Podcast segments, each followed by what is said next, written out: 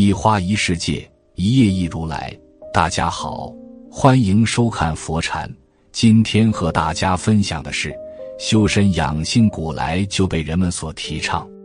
孔子就总结出了一套养生理论：君子有三戒，少之时，血气未定，戒之在色；及其壮也，血气方刚，戒之在斗；及其老也，血气既衰。戒之在德，这三句话可谓是直接戳中了人的要害之处。毕竟年少好色，壮年好斗，老年贪得，算是所有人的通病了。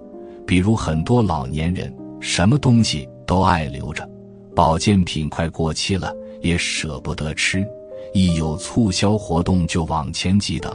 这些与个人品行无关。尽管有孔子的理论指导。但真正能做到这三戒的人，怕是寥寥无几。除了大儒们总结出来的道理，其实老百姓在长期的生活经验中，同样总结出了许多的养生之道，并且更接地气，还把道理总结归纳成俗语，代代流传下来。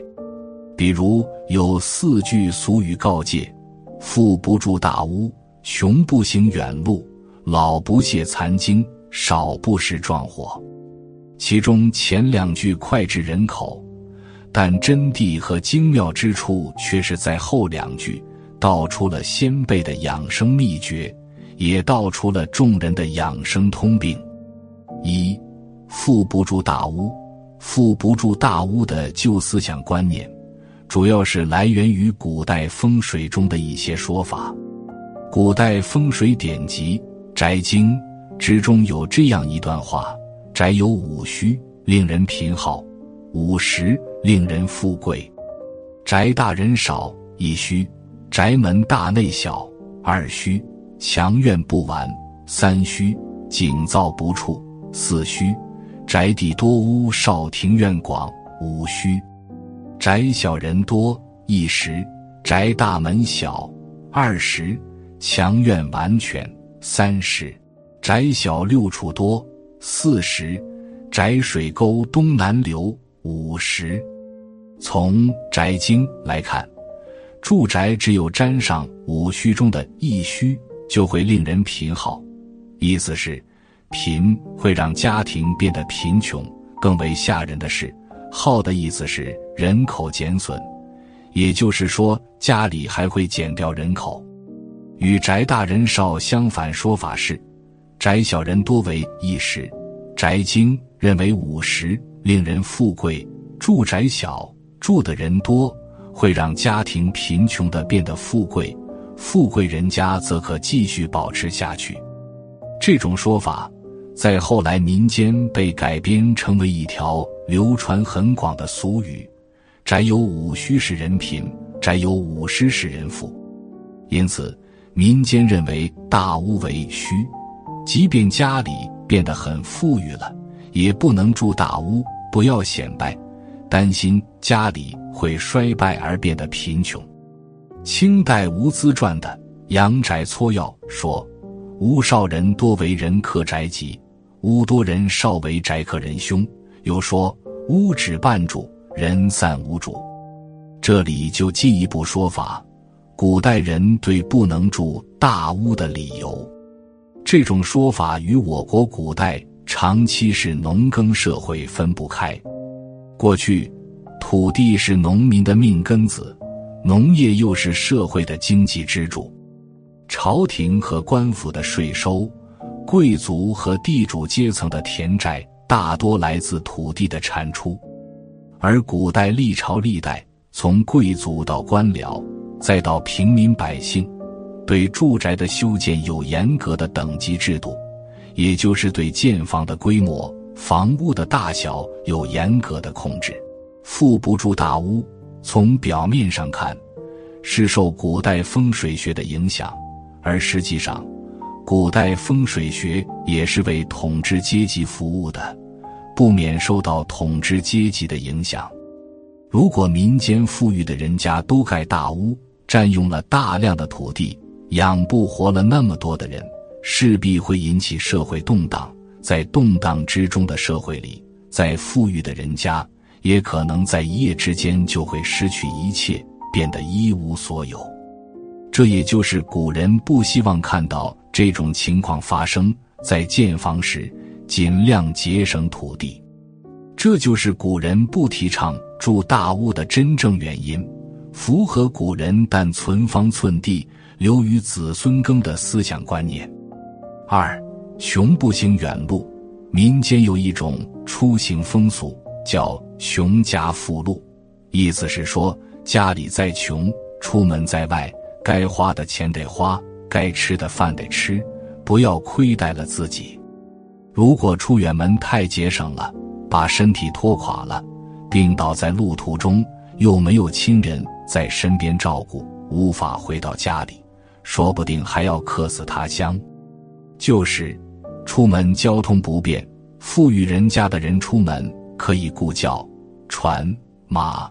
经济条件稍好，人家也可骑小毛驴；普通人家大多靠两条腿走路。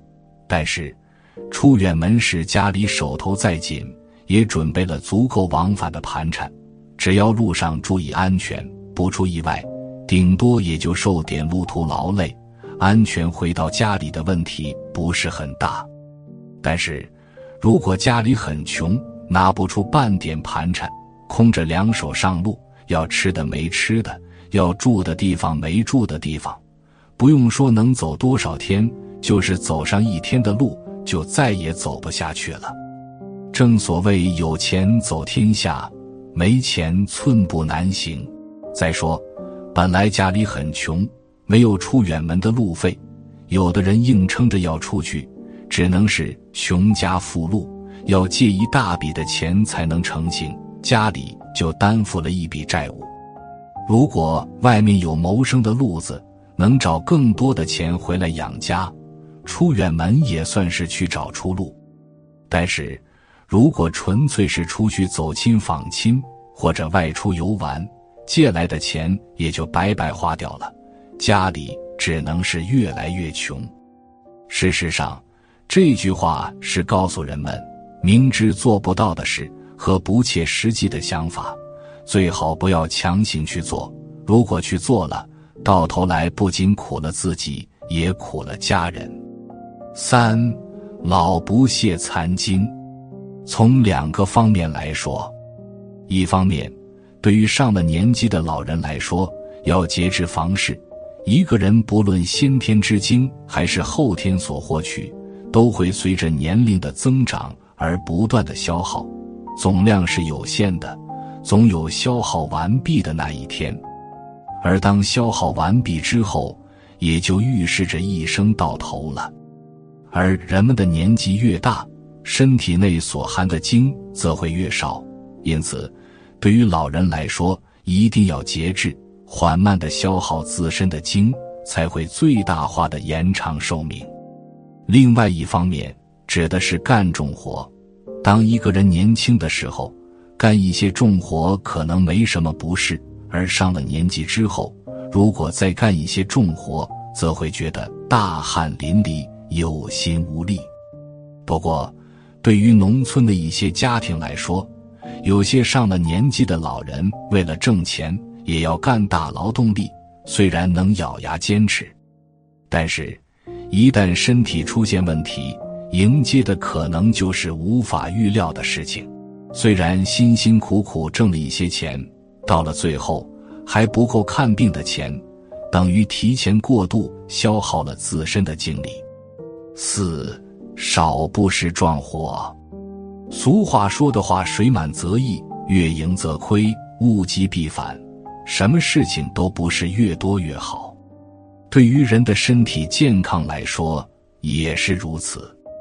对于年轻的人们来说，适当的吃一些补品，补充自己的精力，以便更好的工作和生活，这是可以的。但是，如果为了补身体，大量食用补品，营养已经超出了身体的负荷，则会起到相反的作用。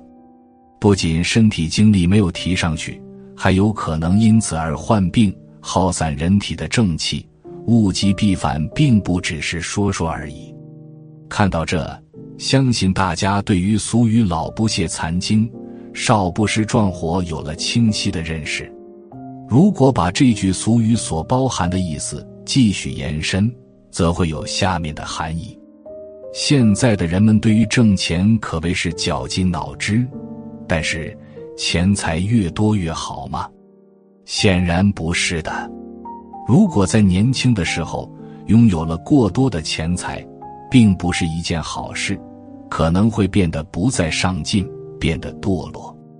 当钱财挥霍完以后，自己习惯了奢靡的生活，已经失去了挣小钱的动力，日子就会越来越差，一蹶不振。举个很简单的例子，比如一个人家里拆迁分了好几套房，还有很多现金，从刚开始的普通家庭，一夜跃升为百万千万家产，好像做梦一般。而一个人想要控制住自己的欲望是很难的。就会出现上述所讲到的情况，这不是个例，相信不少朋友也听过类似的事情。而一个人到了年老的时候，要存有一定的资产，用来自己生活或者看病，不要把存的资产过早的花完，想着儿子来养老。现在的年轻人压力已经很大，有时候自己的小家庭还过得很拮据。都说养儿能防老，其实也要看具体情况。所以，作为老人来说，自己存一些资产也是很有必要的。今天的分享就是这些，非常感谢您的收看。喜欢佛禅频道，别忘记点点订阅和转发哦。在这里，你永远不会孤单。